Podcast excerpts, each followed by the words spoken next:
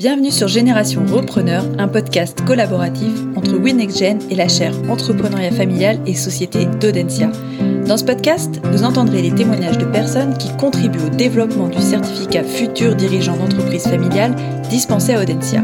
Partenaires, mécènes ou dirigeants, tous ont en commun la sensibilité et la passion pour le modèle de l'entreprise familiale. Au travers de leurs témoignages, vous découvrirez comment ils contribuent à leur échelle au développement du modèle entrepreneurial en famille. Si vous appréciez ce podcast, la meilleure façon de nous le faire savoir est de nous laisser vos commentaires et de le partager sur vos réseaux sociaux. En attendant, je vous souhaite une bonne écoute à tous. Bonjour Christina, bienvenue sur le podcast Génération Repreneur. C'est un réel plaisir pour moi de vous accueillir aujourd'hui. Vous êtes professeur en entrepreneuriat à l'École des sciences de la gestion à Montréal au Québec. vous nous appelez du Canada. C'est une grande première d'ailleurs pour Génération Repreneur. Alors pour revenir sur votre parcours, ça fait quelques années que vous vous intéressez au sujet des transmissions intrafamiliales et que petit à petit, vous avez élargi votre champ d'études, d'abord en allant questionner la place des filles dans ce processus de reprise, puis en l'élargissant à celui des fils. Je précise ici pour commencer qu'on ne parle pas encore de femmes ou d'hommes, mais bien de filles et de fils, car le sujet concerne le défi familial avec une vision systémique de la famille dans le cadre de la transmission des entreprises. Pour commencer, et par curiosité pour nos auditeurs, est-ce que vous auriez des chiffres à nous donner sur l'évolution des reprises d'entreprises familiales selon que l'on soit fils de ou fille de dirigeant Bonjour Caroline, merci beaucoup pour cette invitation. Alors les chiffres, les chiffres c'est toujours euh, ce qu'on nous demande en premier, donc j'ai été euh, fouiller un petit peu. Alors, il y a peu de chiffres finalement sur la proportion de filles ou de fils qui reprennent l'entreprise familiale. Alors, ce que je peux vous partager comme chiffre, euh, c'est peut-être d'abord le fait que les entreprises familiales, elles représentent, elles ont un poids économique important mondialement. Elles représentent à peu près 80% des sociétés euh, privées au niveau mondial. Au Canada, 63%. Au Québec, ça doit être autour de 70-80% des entreprises privées qui sont des entreprises familiales. Euh, elles représentent euh, 7 millions d'emplois au Canada, 50% du PIB du secteur privé. Tout ça pour vous dire que euh, cette question de la succession des entreprises familiales, quand on sait euh, que plus d'un tiers de ces entreprises vont vouloir transmettre euh, l'entreprise, le flambeau à la jeune génération dans les 5 à 10 années à venir, cette question donc de la succession, elle est cruciale, elle est urgente à, régler. Euh, parmi celles qui, qui, passent le flambeau, il faut savoir que 30% à peine des entreprises traversent le cap de la deuxième génération au Québec, et ce taux de survie passe à 10% quand c'est une entreprise qui passe de la deuxième à la troisième génération. Donc c'est vraiment une problématique euh, importante et je pense qu'on va avoir les mêmes euh, tendances en France, en Belgique et euh, dans d'autres pays d'Europe ou d'Amérique d'Amérique du Nord. Alors, parmi ces entreprises, filles de, fils de, on sait qu'au Québec, 20% des entreprises familiales sont dirigées par des femmes, seulement 20%. Et de multiples études ont montré que les filles étaient moins susceptibles d'être identifiées puis choisies comme successeurs. Donc là, il y a une opportunité à saisir. Il y a quelque part pour les entreprises familiales une question à se poser au niveau de leur choix en termes de successeurs, avec derrière euh, une opportunité d'élargir ses choix aux filles dans l'entreprise familiale afin de augmenter sa probabilité, finalement, ses chances de pouvoir transmettre l'entreprise à un successeur ou une successeur ou une équipe de successeurs compétents. Quand on regarde le fronton de certaines entreprises, euh, on voit euh, souvent marqué de père en fils, mais jamais de père en fille. Moi, c'est quelque chose qui me pose question, et pas plus d'ailleurs que de mère en fils. Qu'est-ce que l'histoire nous laisse en héritage dans les entreprises et dans les familles? Alors, merci pour cette question, Caroline. On, on, se la pose pas assez parce que ça paraît euh, anodin, ça paraît symbolique quelque part.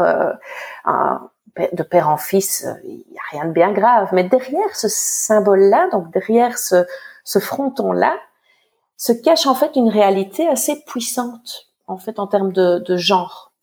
avec ce principe de euh, primogéniture masculine qui est encore très présent dans les entreprises. Alors ce mot barbare euh, pour désigner le fait que le fils aîné est choisi en priorité pour reprendre le flambeau dans l'entreprise familiale. Ça, c'est un héritage du passé.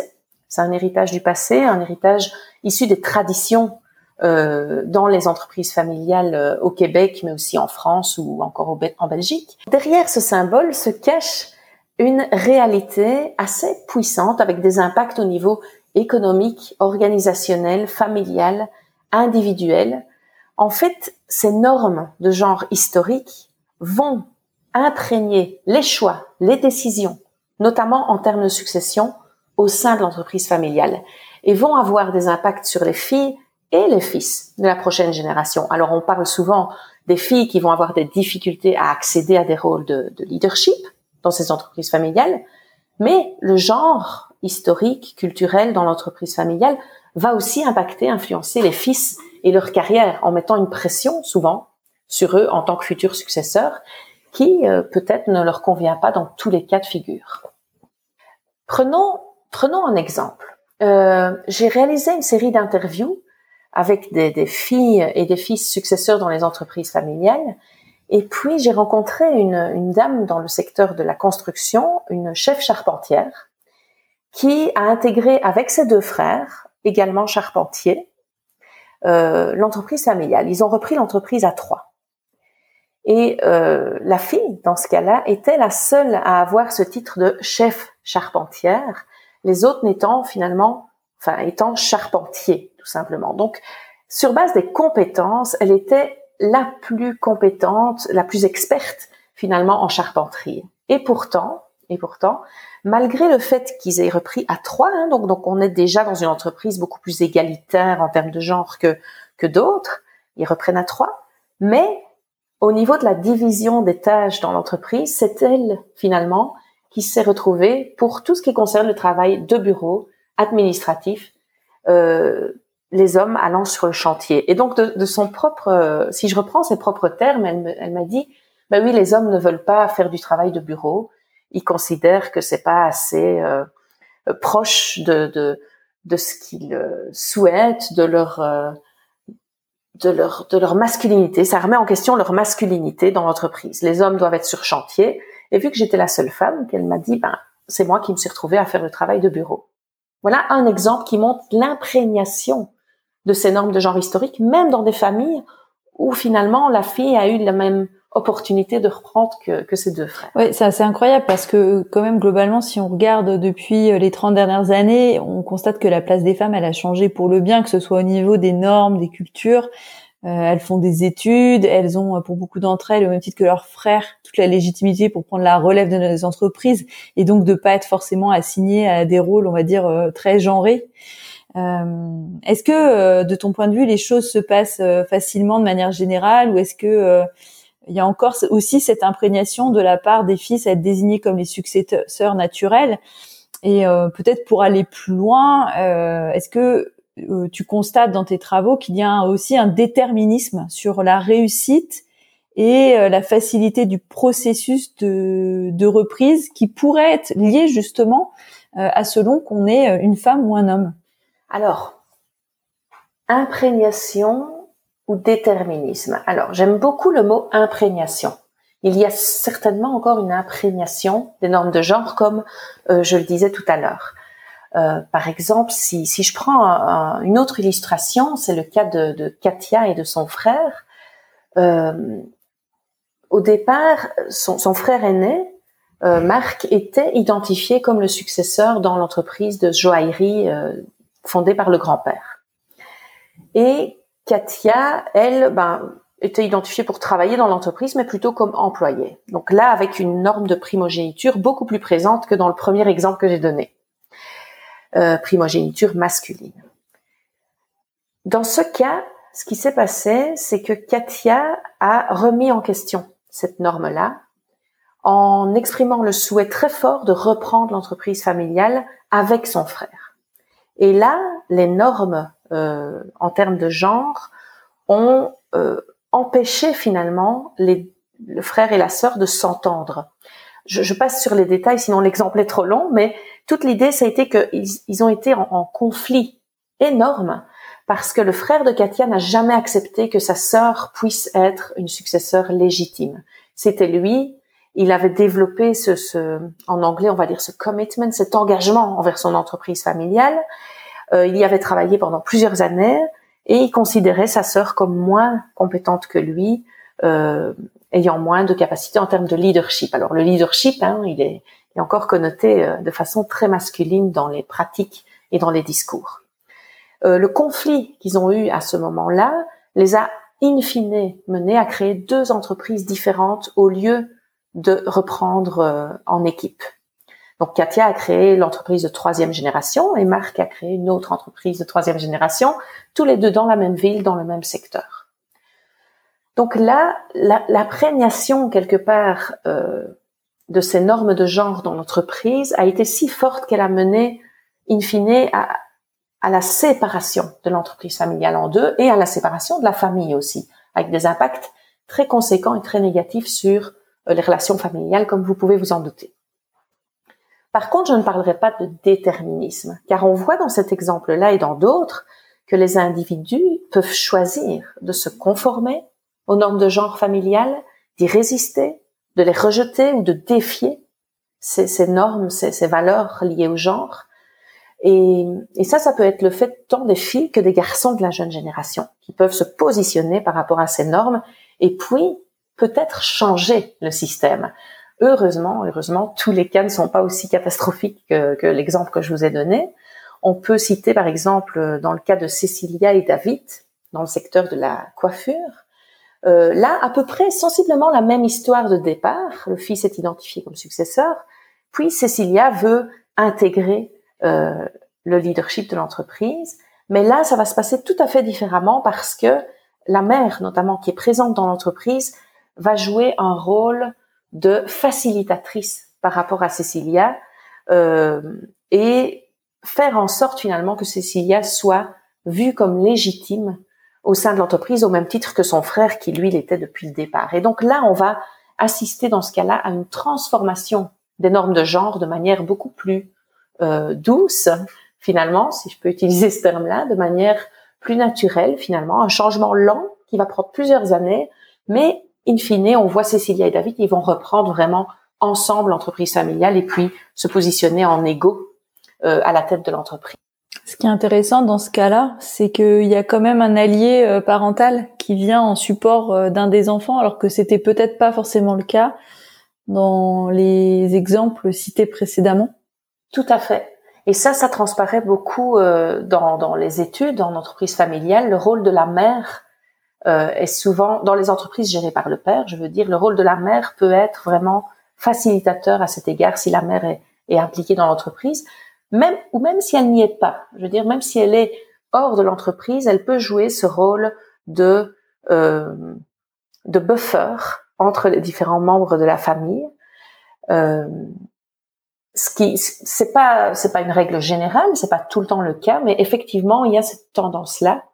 Et puis elle peut avoir aussi euh, dans ce cas-ci par exemple, c'était un modèle de rôle très très fort pour Cécilia euh, dans cet exemple-ci ce qui m'a, marqué, c'est ce qui marque souvent dans les entreprises familiales, c'est que on a une celles qui réussissent à se transformer et à durer dans le temps, c'est qu'elles ont un fort marqueur d'entrepreneuriat. Et donc euh, quand on est repreneuse en tant que femme, on devient aussi entrepreneuse et euh, ce que j'aimerais savoir, si c'est euh, est-ce que les femmes rencontrent des barrières quand elles prennent leur place de dirigeante d'une entreprise qui a été créée par leurs parents ou leurs grands-parents, ou est-ce qu'au contraire c'est plus facile que de démarrer de rien du tout? Euh, Quels sont toi tes retours d'expérience sur ces sur ces sujets-là?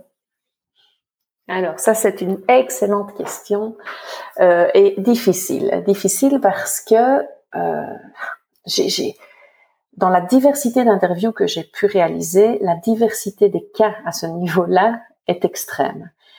Ça peut s'avérer, donc le fait de reprendre plutôt que d'entreprendre peut s'avérer beaucoup plus facile. En effet, ben, la fille ou le fils va bénéficier euh, de la réputation existante de l'entreprise, de la notoriété de cette entreprise, de l'image de marque, des relations déjà existantes avec les parties prenantes, euh, la stabilité financière aussi, du personnel déjà là, déjà expérimenté, qui n'a pas besoin de recruter. Euh, parfois, les filles et les fils vont aussi bénéficier de mentorat de la part de managers euh, expérimentés dans l'entreprise ou de, leurs parents. Et donc, tout ça va faciliter finalement euh, la, la prise de position en tant que leader, en tant que chef d'entreprise. D'autres, dans d'autres cas, on va assister à une reprise beaucoup plus difficile que ne le serait l'entrepreneuriat. Pourquoi ben Parce que le fils ou la fille va devoir prendre la place de son père ou de sa mère, donc se mettre dans les bottes de quelqu'un d'autre, acquérir une légitimité face à des employés et d'autres parties prenantes ben, qui avaient l'habitude euh, plutôt des parents et qui peuvent douter de, des compétences de la jeune génération. Euh, la jeune génération peut aussi douter soi-même face à une entreprise euh, déjà importante, déjà existante, qu'il faut gérer. On peut douter aussi en tant que jeune de ses propres compétences et ce manque de confiance qui est particulièrement fort chez les, chez les filles, notamment dans les secteurs masculins et à juste titre hein, parfois, euh, ce manque de confiance peut amener des difficultés accrues en fait en termes de succession et de reprise. Donc tout va dépendre en fait du degré de préparation. Là c'est c'est un leitmotiv, la préparation de la jeune génération à la reprise. Alors préparation en termes de compétences techniques, mais aussi préparation en termes de relations avec les clients, avec les fournisseurs, avec les, banquiers. Donc tout le réseau de contact doit être transféré quelque part, et ça, ça prend des années. Et là, il y a peut-être une première chose à souligner, c'est la différence de préparation qui existe dans beaucoup d'entreprises entre les filles et les garçons. Et ce, dès le plus jeune âge. Donc, on remarque encore cette tendance à préparer le fils pour la succession parce que naturellement, il va sembler plus intéressé ou on va lui assigner en tout cas cette attitude-là.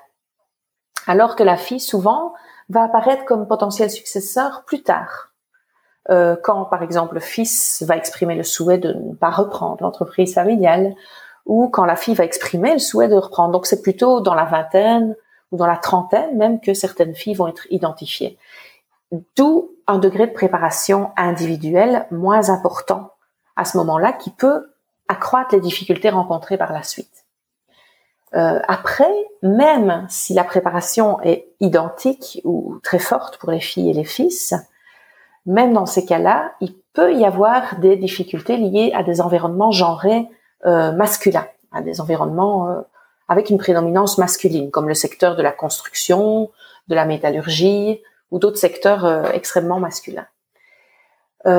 ces difficultés-là vont être liées au manque de préparation au niveau de la culture de l'entreprise familiale en termes de genre. Les entreprises familiales doivent prendre conscience qu'en fait, les systèmes de, genre, les phénomènes de genre dans l'entreprise familiale, il y en a toujours. Et on peut inclure cette préparation dans la planification de la succession. Je pense notamment à la gestion des employés. On peut préparer le terrain en termes de euh, changement à la tête de l'entreprise et en termes de genre. De se dire, ben, tiens, vous allez être géré par une femme, voilà ce que ça suppose. Donc, il y a un changement culturel à prévoir au même titre que d'autres types de changements dans l'entreprise. Je pense aussi aux relations avec différentes parties prenantes. On peut préparer le terrain. Donc, c'est pas seulement de préparer le ou la successeur, c'est aussi de préparer l'environnement à être beaucoup plus inclusif par rapport aux filles et aux femmes dans certains secteurs d'activité en particulier. On arrive à la fin de ce podcast. Pour conclure, euh, quelles seraient, à ton avis, les bonnes pratiques, ou en tout cas les recommandations que nous pourrions faire aux auditeurs qui se demandent comment mieux lever les freins sur les schémas de succession qui peuvent être préétablis, comme on vient d'en parler dans, ce podcast? Alors, tout d'abord, il y a, euh, on en parle beaucoup pour le moment, on a tout ce qui est biais inconscient, inconscient, pardon, euh, tout ce qui est biais inconscient être attentif tout d'abord à ses propres biais en termes de genre, mais pas seulement. Il y a aussi l'âge, l'ordre de naissance, euh, d'autres biais qui peuvent exister euh, en termes de, perception de la jeune génération, des, filles, des fils par rapport à euh, des, jobs de, de dirigeants dans l'entreprise familiale. Donc être attentif à ses propres biais, se poser la question, tiens, est-ce que j'ai pensé à toutes les options possibles?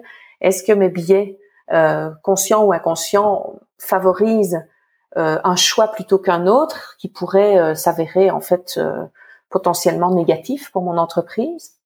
Être attentif aussi aux perceptions et aux attentes des différents membres de la famille, donc pas seulement le fils, mais aussi la fille, son époux ou son épouse, peut-être d'autres membres de la famille impliqués dans l'entreprise, se demander, mais tiens, quels sont leurs plans de carrière? Comment se voit-il ou elle euh, dans le futur? Est-ce que ma fille se voit en tant que futur successeur ou pas? Se poser des questions sur quelles sont les attentes, parce qu'il y a toute une gestion des attentes à, avoir. Discuter ouvertement des plans de carrière des uns et des autres, des unes et des autres, sans tabou, de façon ouverte. Alors tout ça est bien beau hein, théoriquement, mais ça suppose en fait de, s'asseoir autour de la table et puis d'être capable d'exprimer ben, ses envies, ses attentes, comment on se voit euh, dans le futur. Ça suppose que peut-être le fils de la famille dise ben moi je ne veux pas reprendre l'entreprise familiale et donc en tant que fondateur se mettre dans cette posture d'écoute de cette jeune génération et puis de euh, d'acceptation aussi de leur choix. Et ça, c'est pas toujours facile dans les entreprises familiales parce qu'il y a des attentes de l'autre côté aussi, évidemment, euh, au niveau des, de ceux et celles qui ont fondé l'entreprise. C'est pas exhaustif et c'est ce qui, ce qui émerge de nos résultats de recherche euh, actuellement. Très bien. Merci beaucoup, Christina, pour ce partage. Merci aussi, Caroline, pour l'invitation. Et puis, j'espère que ça peut euh, être utile, surtout aux entreprises familiales et puis aux, aux, autres personnes intéressées.